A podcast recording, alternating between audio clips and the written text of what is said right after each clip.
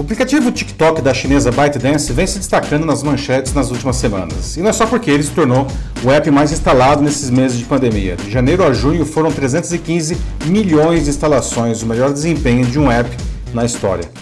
O principal motivo foi ter sido alçada a posição de estrela na guerra que o presidente americano Donald Trump trava com a China, visando a sua reeleição em novembro.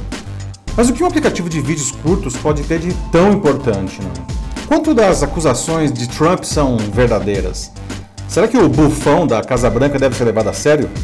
E principalmente, como que isso impacta a vida de cada um de nós?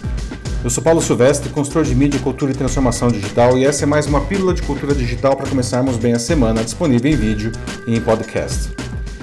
Shakespeare escreveu: há mais coisas no céu e na terra que foram sonhadas na filosofia.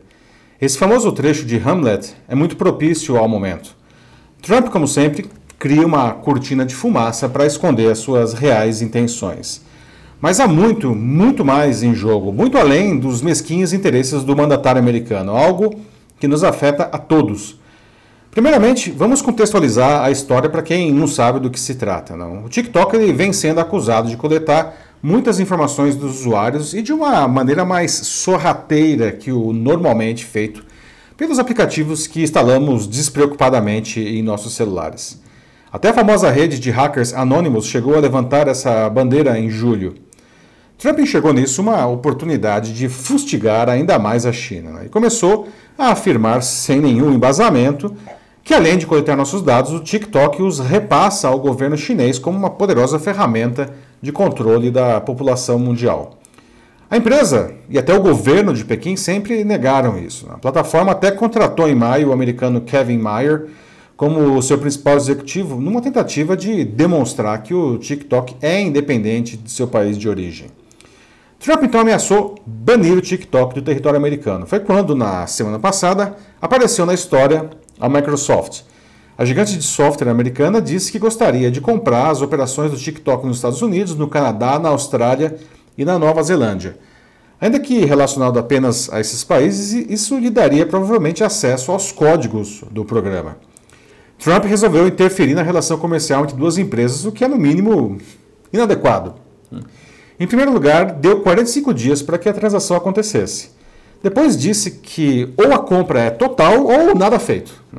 E por fim, o mais bizarro de tudo, disse que qualquer que seja o valor que a Microsoft pague à ByteDance, uma grande parte deve ir para os cofres do governo americano. Afinal, ele estaria permitindo que o negócio se concretizasse.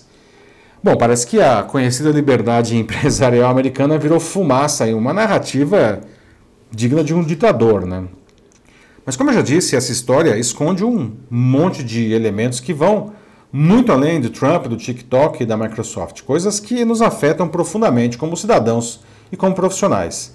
Quando eu comecei a desenvolver produtos digitais, ah, bem lá no começo da, da internet comercial, em 1995, ela despontava como um espaço idílico em que os dados trafegariam livremente, em que os pequenos teriam o mesmo espaço, a mesma chance dos gigantes, não? um mundo de oportunidades infinitas e democráticas.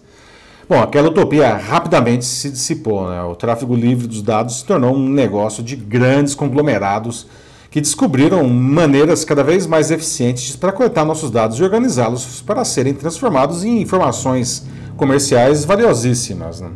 Ou seja, a terra digital do amor livre dos dados rapidamente foi dominada por quem tinha muito dinheiro de uma maneira que transformou profundamente nossas vidas. O auge disso começou com a combinação de duas coisas. A primeira foram os smartphones, graças ao seu poder computacional imenso, né, que carregamos conosco o tempo todo. É, são uma máquina perfeita de espionagem, pois nossa vida hoje acontece neles. Né? A segunda coisa foram as redes sociais, que criaram algoritmos e maneiras de convencimento para que compartilhemos alegremente todo tipo de informação pessoal. Na verdade, essa combinação provocou uma incrível mudança cultural ah, em que sabemos que estamos sendo rastreados, mas que aceitamos que os nossos dados sejam levados e usados em troca de serviços supostamente gratuitos que essas empresas nos oferecem. E o Trump sabe muito bem disso. Né? A sua eleição como presidente dos Estados Unidos é parcialmente creditada a esse controle. Em março de 2018, explodiu o escândalo da empresa de marketing político britânica Cambridge Analytica. Ela foi contratada pela equipe de campanha do Trump para ajudá-los a convencer os americanos a votar no milionário. E para isso, a empresa roubou dados de 87 milhões de usuários no Facebook e os manipulou para, entre outras coisas, uma enxurrada de disparos em massa de fake news favoráveis a Trump. Quem quiser saber mais, aliás, como isso tudo aconteceu, eu recomendo assistir ao documentário Privacidade Hackeada, que está disponível na Netflix. O Facebook é a grande estrela nesse mundo de captura de informações dos usuários para fins às vezes inconfessáveis. Né? Ninguém está mais bem posicionado que ele para isso. Tanto que na semana retrasada, Mark Zuckerberg, CEO do Facebook, foi sabatinado por deputados americanos sobre o poder imenso de sua empresa em um processo que pode levar à divisão da companhia em empresas menores. E ele não estava sozinho, tá? Também foram questionados o Sundar Pichai, CEO do Google, Tim Cook, CEO da Apple, e o Jeff Bezos, CEO da Amazon.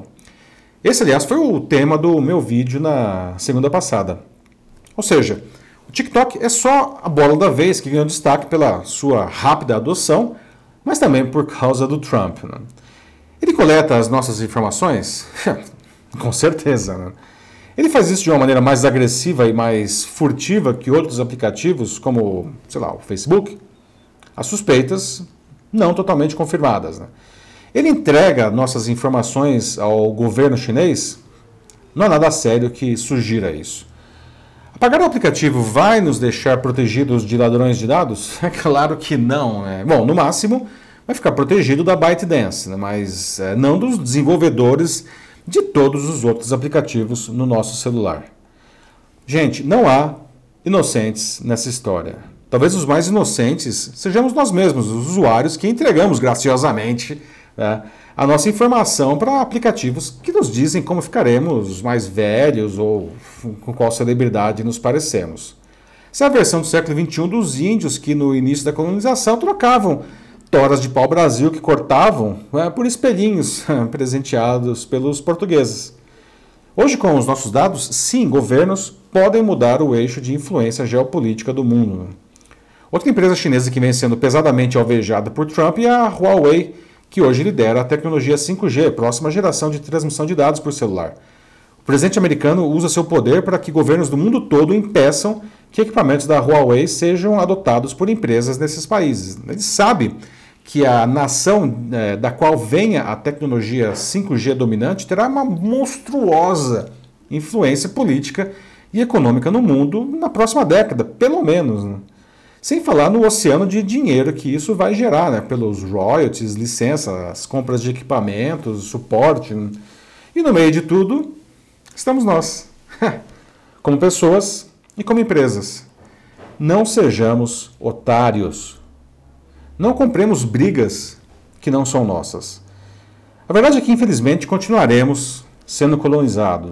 Enquanto o Brasil não investir seriamente em pesquisa, incluindo aí pesquisa de base, a gente sempre vai estar à mercê de tecnologias de outros países, né? com tudo que isso daí traz. E nós, ao invés de avançar na ciência, a gente tem dado largos passos para trás nos últimos anos nessa área. É duro dizer isso, mas é verdade.